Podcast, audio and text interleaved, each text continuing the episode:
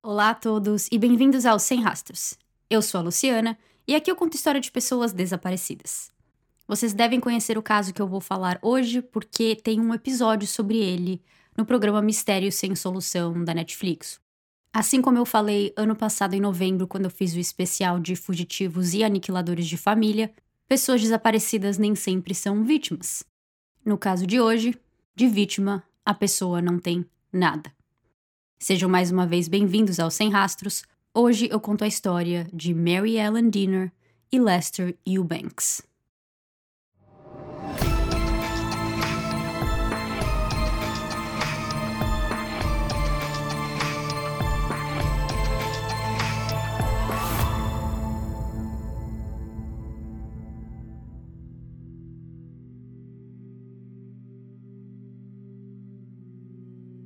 Na noite de 13 de novembro de 1965, uma sexta-feira, as jovens Mary Ellen e Brenda Dinner se preparavam para ir a uma lavanderia para secar roupas. As duas tinham apenas 14 e 12 anos de idade, respectivamente, mas em sua casa, as tarefas de casa eram divididas entre todos os irmãos, que no total eram sete. Os meninos costumavam ficar com tarefas vistas como mais masculinas, como colocar o lixo para fora e cortar a grama, enquanto as meninas ficavam com tarefas mais vistas como femininas, como lavar louça e roupa.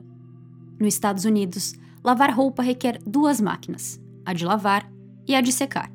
Enquanto no Brasil usamos varais, e eu diria que só nos últimos anos algumas casas começaram a ter secadoras, não é algo visto como necessário, e um varal serve o mesmo propósito de um modo muito mais barato. Já nos Estados Unidos, e com esse caso de hoje eu vejo que já é desse modo desde muito tempo atrás, secadoras são essenciais. É bem possível você mostrar uma foto de um varal ou prendedores para americanos e eles nem saberem o que são. Eu já tive uma pessoa me perguntar o que era um varal portátil que eu comprei aqui, um pequenininho. Então, sim, isso é bem possível. Aqui você não compra uma máquina de lavar sem comprar uma secadora junto. As marcas até as fazem de design e cores iguais para ornar na área de serviço da casa toda essa história de varais versus secadoras para dizer que a secadora na casa da família Dinner estava quebrada, e eu assumo que eles não tinham um varal. Eu assumo isso pois a mãe de Mary Ellen e Brenda pediu para as duas irem na lavanderia secar as roupas que tinham acabado de lavar na máquina.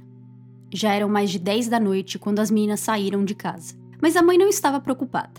A cidade de Mansfield, no estado de Ohio, era segura nos anos 60, mas além disso, a lavanderia era do lado, literalmente, da casa da avó das meninas. Se alguma coisa acontecesse, elas podiam ir para lá.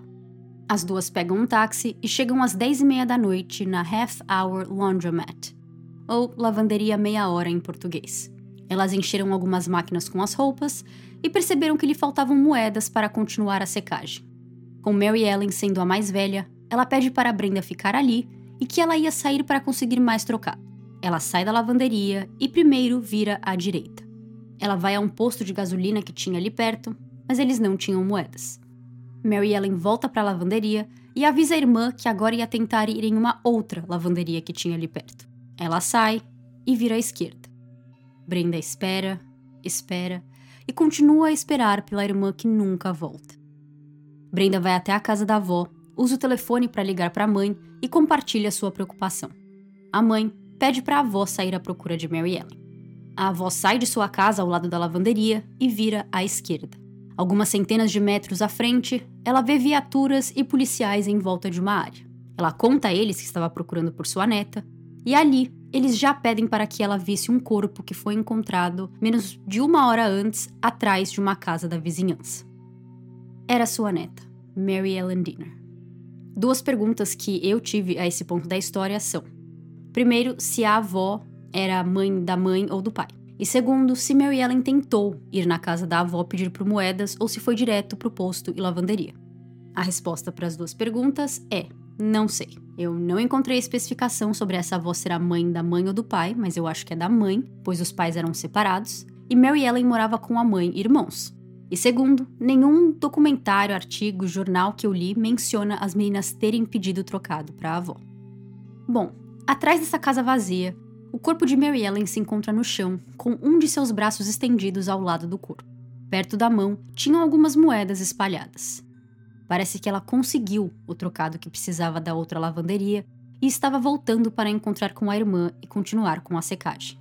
No episódio de Mistério Sem Solução, o mapa simplificado que aparece mostra um quadrado, um bloco, com a lavanderia que elas foram em um lado e a outra que ela foi caçar moedas do outro.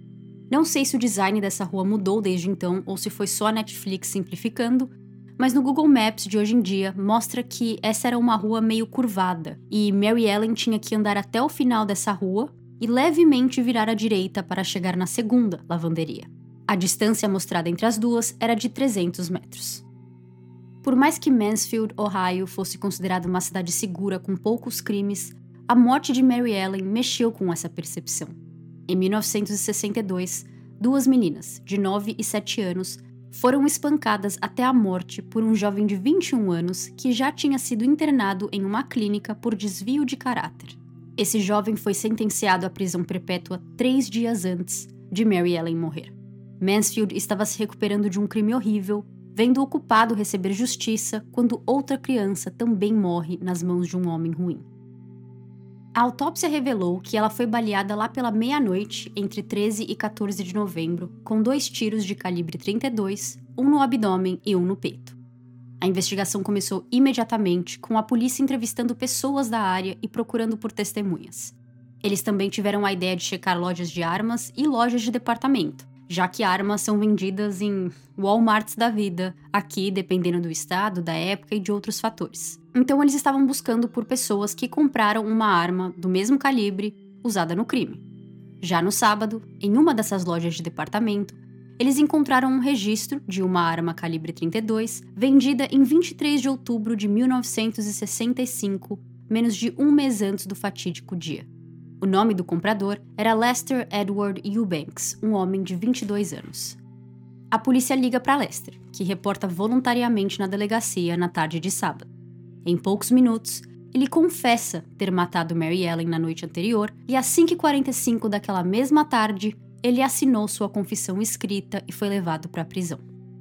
Ter uma confissão é considerada o creme de la creme, a melhor coisa para se solucionar um caso mas não tem nada como prova física.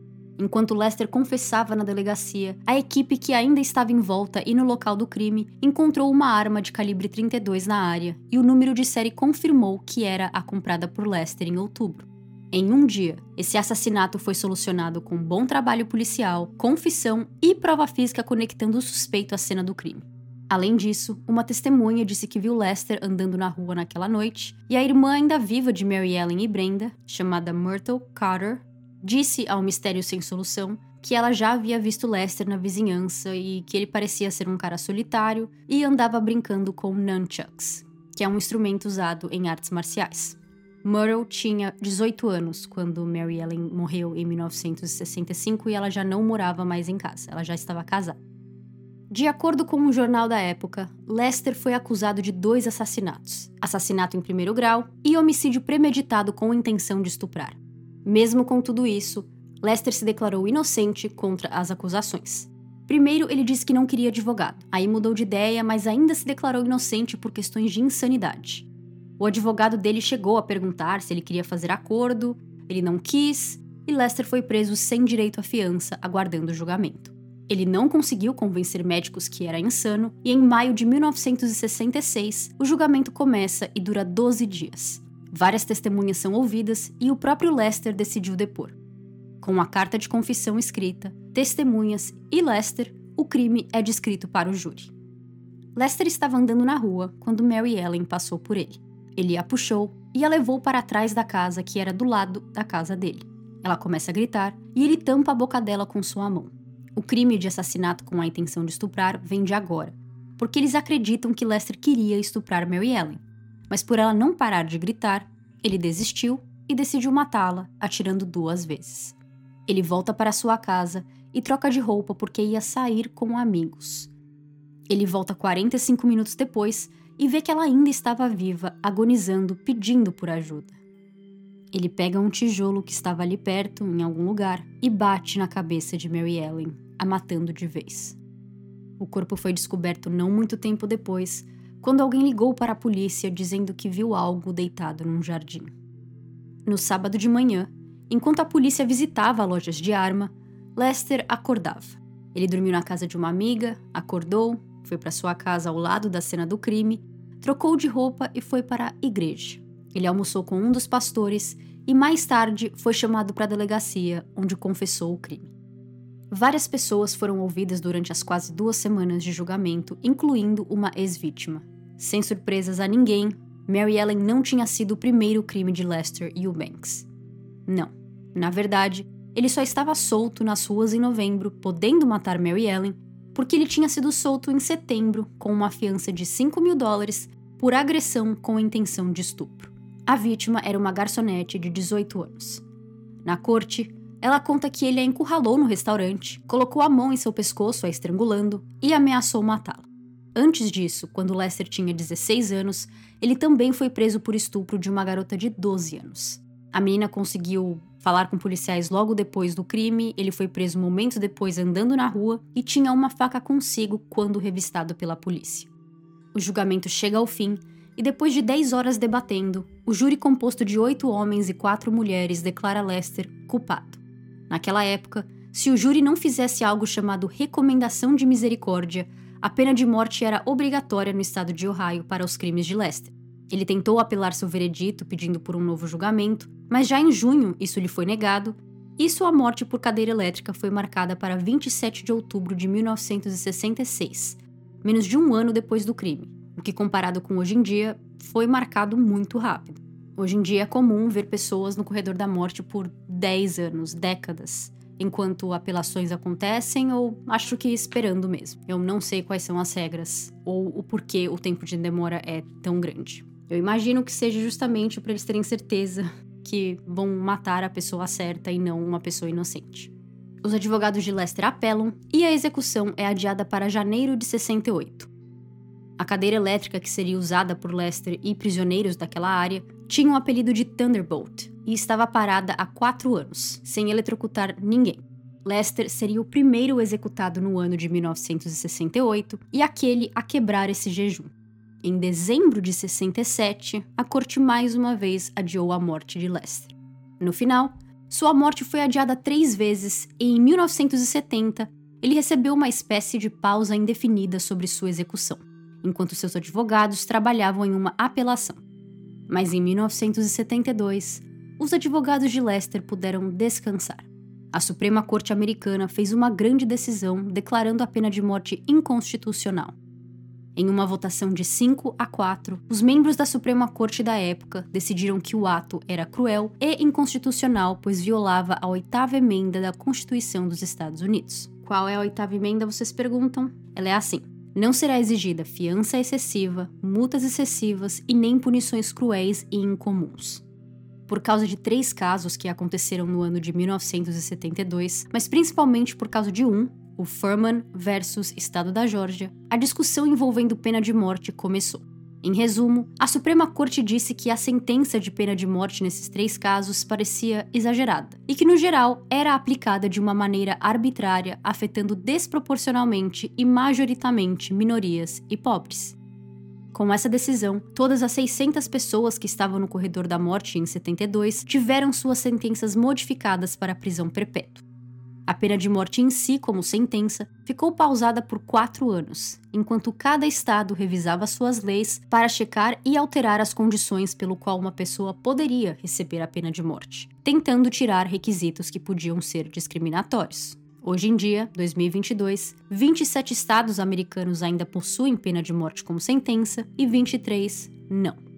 O estado que eu moro, a Flórida, ainda tem pena de morte e isso não é surpresa. Continuando. Com essa decisão histórica, Lester e outros prisioneiros saíram da ala conhecida como Corredor da Morte e foram colocados no Gen Pop, abreviação em inglês para General Population, ou população geral. Então, a área da prisão onde todos ficavam. A história sobre o tipo de prisioneiro que Lester era me confunde. No próprio Mistério Sem Solução, um presidiário que estava na prisão ao mesmo tempo que Lester disse que ele era rude, tinha atitude com as pessoas, era metido, e cinco minutos depois falam como ele era um prisioneiro exemplar. A primeira temporada do podcast Have You Seen This Man? ou Você Já Viu Esse Homem? é sobre Lester Eubanks, e no episódio 3 eles falam sobre algumas ofensas que ele tinha dentro da prisão, como brigas com outros colegas entre 1970 e 71. Mas aí eu parei para pensar e percebi que nesses anos ele ainda estava na ala do corredor da morte. Então eu acho que quando ele passou a morar na ala geral, ele baixou a bola e se comportou mais, talvez até já sabendo da existência de um programa chamado Programa de Honra para Prisioneiros Exemplares. Esse programa era uma ação nacional feita para ajudar prisioneiros a ressocializar, que é o que as prisões deveriam ser um lugar para reformar essas pessoas, para que quando elas saíssem da prisão, elas não cometam mais crime e saibam viver como sociedade. Mesmo com Lester preso para sempre, sem direito a condicional, ele conseguiu entrar nesse programa e recebia telas e pincéis em sua cela para poder se expressar criativamente. Lester era um ótimo pintor, entrou para o clube de arte da prisão e participou de diversas competições com seus quadros fora da prisão, onde ele era escoltado por policiais. Ele não precisava nem dizer que era um criminoso convicto nessas competições, então ele até ganhou algumas. Além desses mimos, os presidiários dentro desse programa tinham outros privilégios. Eles ficavam em uma ala da prisão específica para integrantes do grupo de honra e eram concedidos tarefas incríveis aos olhos de pessoas que passavam o dia atrás das grades, como sair para a igreja ou fazer compras. Em 1973, oito anos após o assassinato de Mary Ellen, foi a vez de Lester. Na manhã de 7 de dezembro, ele, mais três ou quatro colegas, dependendo da fonte, foram escolhidos para fazer compras de Natal em um shopping center, um dos maiores da área na época. Eu acho que o dinheiro que esses homens tinham para gastar vinha de trabalhos que eles tinham dentro da prisão e de familiares, mas eu não encontrei uma resposta exata. Às 10 da manhã, o grupo saiu da prisão em direção ao shopping, que era a 30 minutos de distância. Chegando lá, os policiais que os acompanhava disse que eles estavam livres para fazer compras e que às duas da tarde eles se reencontrariam naquele mesmo lugar para voltarem à prisão. Duas da tarde chega e todos se reúnem no local combinado. Quer dizer, todos menos um. Eles esperam 20 minutos por Lester e o Banks, mas nada. Então, eles foram embora. Eles voltam para a prisão com um prisioneiro a menos. Esse caso pode ser grande e popular nos dias de hoje, mas na época teve pouca atração. Não teve uma grande busca, helicópteros, manchetes, notícias de TV, não de primeira. Demorou duas horas para a prisão alertar as autoridades que tinham um fugitivo em mãos, e a teoria para a notícia não ter sido tão divulgada era porque esses não queriam que o público soubesse desse fiasco. Mas aos poucos, a fuga foi virando notícia e moradores de Mansfield e pessoas no geral ficaram bravas e frustradas. Era como se o sistema carcerário tivesse dado a liberdade de Lester de mão beijada a ele. Como eles autorizam um predador sexual, assassino, a ter esse nível de liberdade, de poder passear e fazer compras por horas em um shopping lotado, perto do Natal, sem um policial o acompanhando? E os prisioneiros não estavam usando macacões laranjas ou qualquer acessório indicando que eles eram presidiários. Eles estavam usando roupas normais e ainda tinham dinheiro e tempo para comprar mais roupas no shopping se quisesse. A fuga de Lester foi o exemplo clássico de quando uma pessoa faz algo ruim e acaba com a graça de todos. Por causa dele, essas reformas tiveram que ser pausadas e prisioneiros não podiam mais sair da prisão, muito menos andar desacompanhados. Um fato interessante, ao meu ver, é que por mais que tenha sido Lester que fez esses privilégios pararem, ele não tinha sido a primeira fuga desse programa de reformas. O podcast que eu mencionei sobre ele diz que em setembro, um homem condenado também por assassinato fugiu. Em outubro, outro presidiário desapareceu no meio de um jogo de futebol americano. E em novembro, um terceiro também fugiu enquanto fazia compras. Então Lester era o quarto a escapar. Não sei se era o quarto daquela cidade ou só de Ohio, mas ele não foi o primeiro e único a escapar desse programa nacional de reforma que dava essas oportunidades de prisioneiros saírem da prisão desacompanhados. Um mandado de prisão foi divulgado pelo condado onde Lester estava preso, e depois um nacional foi feito pelo FBI.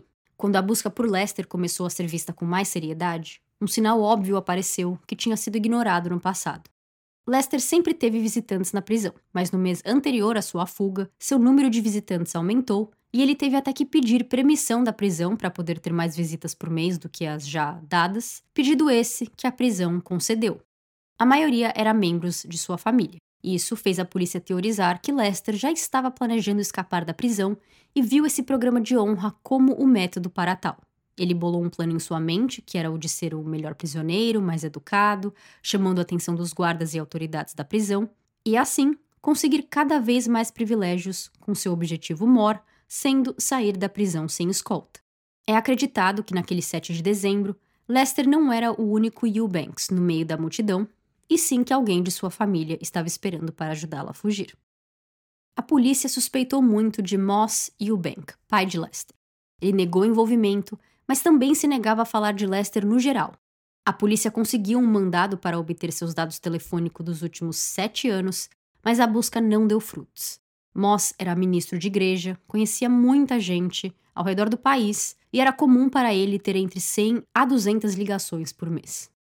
Em dezembro de 1993, o capitão do Departamento de Polícia de Ohio decidiu pesquisar o nome de Lester no banco de dados que eles tinham para ver se ele tinha sido preso de novo desde aquele mandado feito pelo FBI em 1973, 20 anos antes. Pois bem, ele pesquisa pelo nome de Lester e nada. Se Lester tinha um mandado em seu nome, era para aparecer nessa busca. E nada apareceu. Isso quer dizer que em algum momento, durante esses 20 anos, o mandado foi deletado, ou de propósito, ou por acidente. O Mistério Sem Solução explica que, por causa disso, caso Lester tenha sido parado por polícia no trânsito ou qualquer outra interação com autoridades, a polícia pesquisaria o nome dele, não veria um mandado de prisão em aberto e poderia deixá-lo ir. Mas sobre isso eu tenho dois comentários. Primeiro, que eu não entendo como funciona esses sistemas da polícia, principalmente esses portáteis, como os que eles usam no carro para paradas de trânsito. Mas se por acaso Lester tivesse usando o seu nome verdadeiro, eles não poderiam ver que ele era ex-prisioneiro ou que ele tinha cometido um assassinato. Não sei, fico pensando se é só o mandado mesmo que tinha toda essa força para mostrar que ele era um fugitivo. E segundo, o que me faz acreditar que é pouco provável que ele tenha tido algum tipo de interação com a polícia e que podia ter sido pego se o mandado ainda estivesse lá de pé, é porque é sabido que Lester estava usando nomes falsos. Acho muito difícil que, em qualquer momento, ele tenha usado seu nome verdadeiro. Em 1994, depois de um episódio do programa America's Most Wanted, dedicado ao caso de Lester, uma mulher liga para o telefone deixado no final do episódio, dizendo que seu marido era amigo de Lester nos anos 70 e que na época ele morava com Kay Banks, viúva do primo falecido de Lester. Quando a polícia contatou Kay em 1994, ela estava com tanto medo que eles iam apreendê-la por algum crime, tipo de abrigar fugitivo, que ela conta tudo o que sabe para eles. Lester fugiu do shopping em Ohio e foi para Michigan, a polícia acha que uma enfermeira da prisão deu carona a ele até Michigan, ou, como eu falei antes, acreditam que alguém da família estava o esperando no shopping, mas nada disso foi confirmado. Não se sabe como ele chegou em Michigan. Mas lá ele ficou algumas semanas esperando a poeira baixar e então pegou um ônibus em direção à Califórnia. Ao cruzar fronteiras estaduais, o ônibus de Lester foi parado e policiais entraram. Quando Lester viu os policiais, ele pensou: é isso, acabou. Minha fuga não deu certo. Ele continuou sentado enquanto esses passavam banco por banco até chegar no dele. E foi isso que a polícia fez. Passou por ele. Não pararam, não conversaram, nada. Eles saíram do ônibus e foram embora, o liberando a continuar a viagem. Lester sabia que tinha vencido, que sua fuga tinha sido vitoriosa e que ele não estava sendo procurado. O motivo pelo qual o ônibus tinha sido parado era porque a polícia, que na verdade eram inspetores da polícia, estavam procurando por contrabando de frutas ilegais entre fronteiras estaduais. Eles nem sabiam quem era Lester e o Banks. Lester chega são e salvo na casa de Kay em Los Angeles e, incrivelmente, o FBI já sabia da existência de Kay. Eles já tinham falado com ela sobre a fuga de Lester, mas eles falaram com ela antes dele chegar. Então Kay diz que não sabia de Lester, que não tinha o visto, o que era verdade, pois ele ainda não tinha chegado. De acordo com o Mistério Sem Solução, ela diz que ficou surpresa ao vê-lo em sua porta e que ela não sabia que ele tinha fugido e que estava indo vê-la. Lester ficou alguns meses em Los Angeles, morando com Kay, mas o FBI não a entrevistou depois dessa singela visita. Eles nunca voltaram lá. Lester então se tornou Victor Young, em uma época pré-tecnologia, era muito mais fácil mudar de identidade. Ele aplicou para uma licença de caça, que não precisava de digital, e ele usou o nome de Vitor. Kay e Lester já tinham uma relação antes dele aparecer em sua casa. Eles eram amigos por carta enquanto ele estava na prisão. Contudo, ao morarem juntos, Kay viu que ele era um bully, em suas palavras, e que ela não o queria mais ali. Esperta, ela um dia fala para ele que tinha recebido uma ligação da polícia perguntando sobre ele, e isso foi tudo o que precisou para Lester se assustar e ir embora da vida de Kay.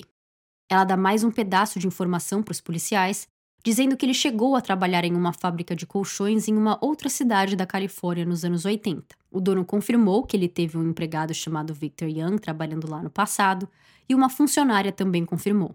Ela fala que tem fotos daquela época, com todo o time e amigos que trabalhavam na fábrica, e que Lester não estava em nenhuma dessas fotos, que ele nunca se deixou ficar à frente das câmeras. Mesmo com essas cronologias e pistas se encaixando, a investigação não terminou com Lester sendo encontrado. Esses detetives trabalharam nesse caso por uns dois anos, até 1996, e ainda acabaram de mãos vazias. Em 2003, Outros dois detetives foram conversar com o pai de Lester, Moss, que reiterou que não falaria sobre seu filho. Os detetives saíram dessa conversa com a certeza de que Moss sabia onde Lester estava, pelo jeito que ele mal falou sobre o assunto, dizendo que as pessoas têm capacidade de mudar e que ele rezava pelo seu filho. Um informante chega a falar para os detetives depois que estava na casa de Moss uma vez, que o telefone tocou, Moss foi atender em outro cômodo e quando ele voltou, ele disse que era o seu filho que estava em Alabama. A polícia pega o seu histórico telefônico e eles veem que a ligação vem de um centro de jovens em Alabama. Eles descobrem que esse funcionário tinha dado o número do CPF americano falso ao se aplicar para um emprego, e quando a polícia chegou lá, esse funcionário já não trabalhava mais lá, fazia alguns meses. Então, a polícia estava apenas alguns meses atrasado nessa pista.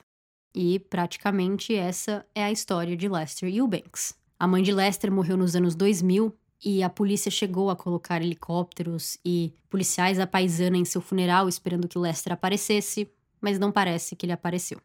O pai, Moss, morreu em 2012, aos 89 anos, e o podcast diz que teve uma reunião em família alguns meses após a morte dele, com o resto da família Eubanks, e que Lester estava lá. Mas é um amigo da família que está dizendo isso. Ele diz que ele não viu Lester, ele só acredita que Lester estava lá. Então, no final, não ajuda muito além de nos dizer que Lester estava em contato com a família e que a família até hoje deve saber onde ele estava, onde ele está, caso ele esteja vivo, e só não quer ajudar a polícia. Estamos prestes a completar 50 anos da fuga de Lester e ele ainda há de ser encontrado. A polícia acredita que ele, que teria 80 anos de idade hoje, ainda está vivo, pois se tivesse morto, alguém já teria os informado. Tem muitas pessoas que a polícia tenta entrevistar que negam esses pedidos em considerar entrevistas e que odeia o fato de que a polícia ainda está procurando por ele. Então a polícia acredita que se Lester já tivesse morrido, essas pessoas já dariam essa informação para a polícia para que eles os deixem em paz. Em 2018, Lester foi adicionado à lista dos 15 mais procurados do FBI. Tem uma foto dele do que ele poderia se parecer hoje, e os nomes que ele pode estar usando seriam Victor Young, Pete Eubanks ou o seu quase nome, Lester William Eubanks, porque o nome dele era Lester Edward Eubanks. E tem também uma recompensa de 50 mil dólares para quem encontrar Lester.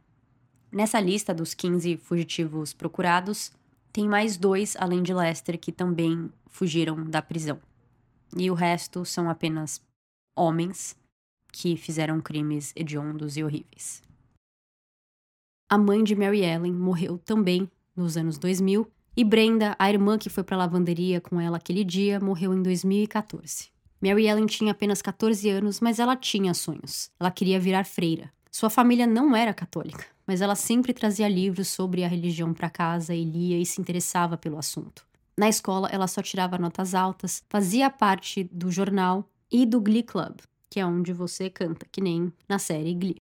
Mary Ellen perdeu a vida aos 14 anos, e por mais que seu crime tenha sido solucionado em menos de 24 horas, seu assassino ficou preso por apenas 8 anos antes de fugir da maneira mais inesperada que podemos pensar.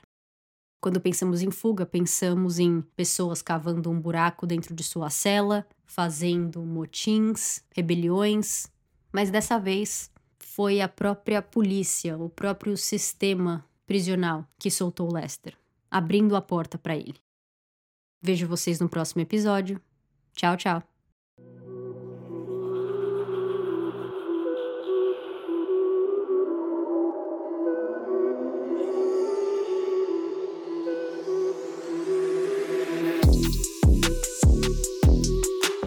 Este episódio foi escrito e narrado por mim, Luciana, e editado por André Serrano.